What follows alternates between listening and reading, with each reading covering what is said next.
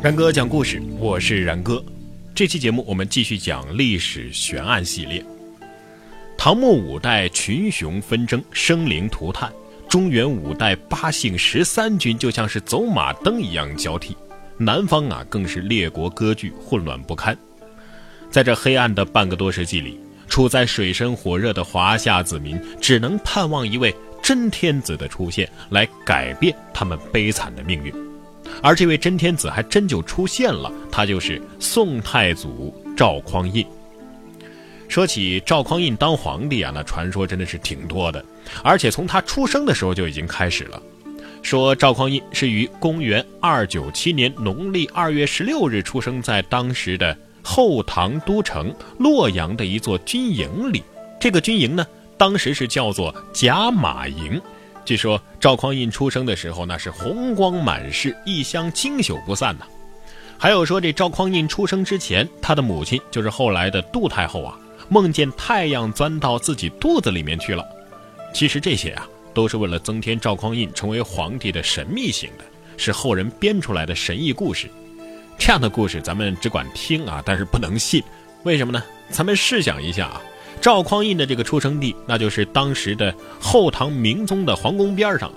赵匡胤的母亲要是敢说是太阳钻到了自己的肚子里了，那不就等于是率领全家当场自杀吗？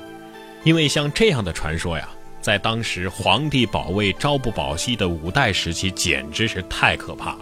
谁家要是传出来，谁家肯定要毁灭。赵匡胤自己当上皇帝之后啊，就曾经说过这么一个故事。说当年周世宗做皇帝的时候，见到大耳朵的人就杀呀，真不知道到底有多少人就是因为耳朵长得大了一些，就稀里糊涂的成了刀下的冤鬼了。连耳朵长大了一点都会被杀，何况太阳入怀、红光满室，就算是谁家真的出现了这种祥瑞的奇异征兆，也不敢向外面传扬啊。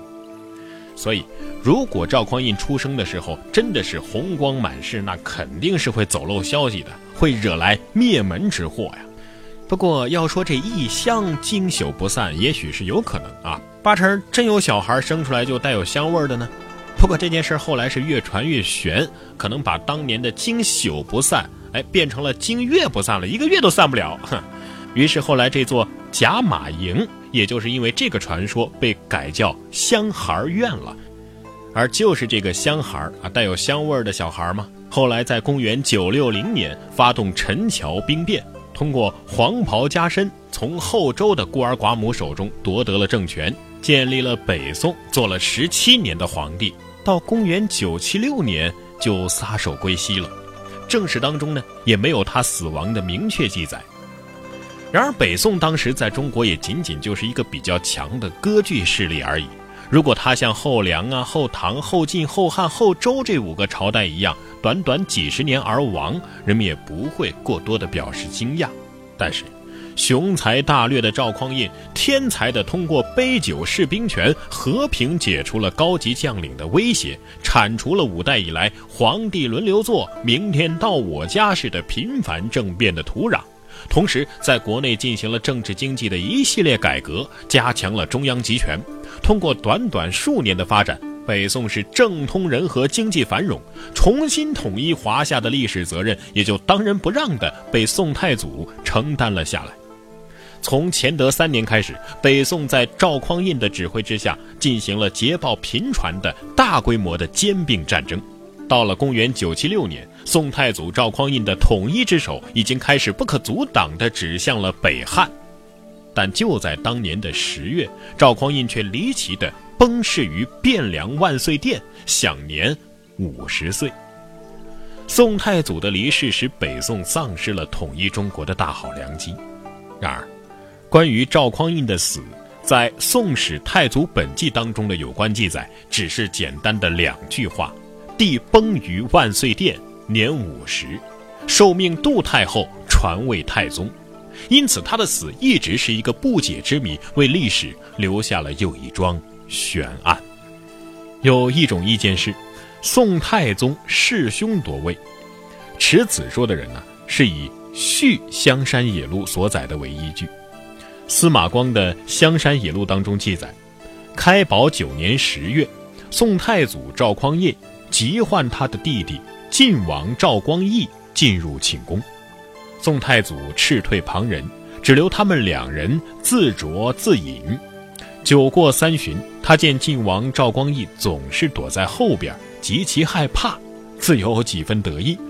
见殿前雪厚几寸，便用玉斧刺雪，还时不时地对他弟弟说：“太容易了，真是太容易了。”当夜，赵光义依赵梅走，留宿于进宫。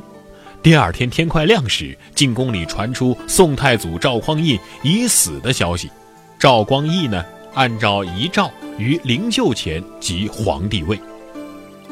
历史上所谓的烛光浮影的一案。就是说这个事儿，有人认为啊，这烛光浮影也许不是一案，只是晋王赵光义杀兄夺位的借口。宋太祖安排后事是宋朝的国家大事，不可能只召其弟弟单独入宫，而且这个赵光义又在喝酒的时候退避。至于用玉斧刺血，这也许正是赵匡胤与赵光义进行争斗的一个状态，而后。晋王一狠心杀死了宋太祖，而史书如果不这样写的话，这段史料也许会被封杀。总之，宋太祖在烛光浮影当中突然死去，而宋太宗当晚又留宿于进宫当中，而且次日便在灵柩前即位，实难脱弑兄之嫌。不过，关于光义弑兄的原因，史书上。却有另外一种说法。根据《晋余录》的记载，赵光义很喜爱已归降的后蜀主孟昶的妃子花蕊夫人费氏。孟昶死后呢，花蕊夫人被宋太祖赵匡胤纳为自己的妃子，而且特别宠爱。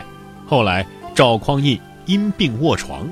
深更半夜的时候，赵光义胆大妄为，以为宋太祖已经熟睡，便趁机调戏花蕊夫人。可是没想到太祖惊醒，要用玉斧砍他。等到皇后、太子赶到之时，赵匡胤已经只剩一口气了。赵光义趁机逃回自己的王府。第二天，太祖赵匡胤就升天了。由此可知。赵光义是趁着夜黑无人、赵匡胤昏睡不醒的时候调戏他觊觎已久的花蕊夫人。谁知赵匡胤突然醒来，发觉了，也许是他盛怒之下欲砍赵光义，但是。可能因为病体虚弱、体力不足，没有砍中赵光义。赵光义觉得自己只有死路一条了，不管用任何方式都不能取得其兄的原谅和宽恕了。预料到自己将会死得很惨，于是呢，一狠心就杀死了自己的同胞兄弟，再然后才慌忙的逃回府中。至于宋太祖赵匡胤是病怒交加而死，还是他弟弟杀死的，谁也不知其详。不过清楚的是，赵匡胤之死与其弟赵光义当夜在皇宫内院的行为有着一定的关系。对于这个疑案呢，也有一些人为赵光义开脱罪责，认为宋太祖的死与宋太宗无关。持这种说法的人呢，是根据司马光的《涑水记文》的记载为宋太宗辩解的。据《涑水记文》的记载。宋太祖驾崩之后啊，已经是四鼓时分了。孝章宋后派人召太祖的四子秦王赵德芳入宫，但是使者呢却直接来到了开封府召赵光义。赵光义大惊，犹豫不敢前行。经使者催促，赵光义才于雪下步行进宫。从这一记载来看，宋太祖赵匡胤过世的时候，他的弟弟赵光义其实并不知晓。也并没有在宫中待过，因而不可能弑兄，似乎可以洗去烛光浮影的嫌疑了。《续资治通鉴》的毕沅就力主这一说法。但是赵光义即位之后，赵匡胤的长子昭德于公元979年被迫自杀，次子德芳又于公元981年无故而死。从这两点看来，宋太宗赵光义还是摆脱不了。烛光浮影、杀兄夺位的嫌疑呀！《宋史太宗本纪》也曾提出一串的疑问：太宗赵光义即位之后，为什么不按照四统即位次年再改元的惯例，急急忙忙地将只剩两个月的开宝九年就改为太平兴国元年呢？而且，既然杜太后有皇位传递的遗诏，那太宗为何要一再迫害自己的弟弟赵廷美，使他郁郁而死呢？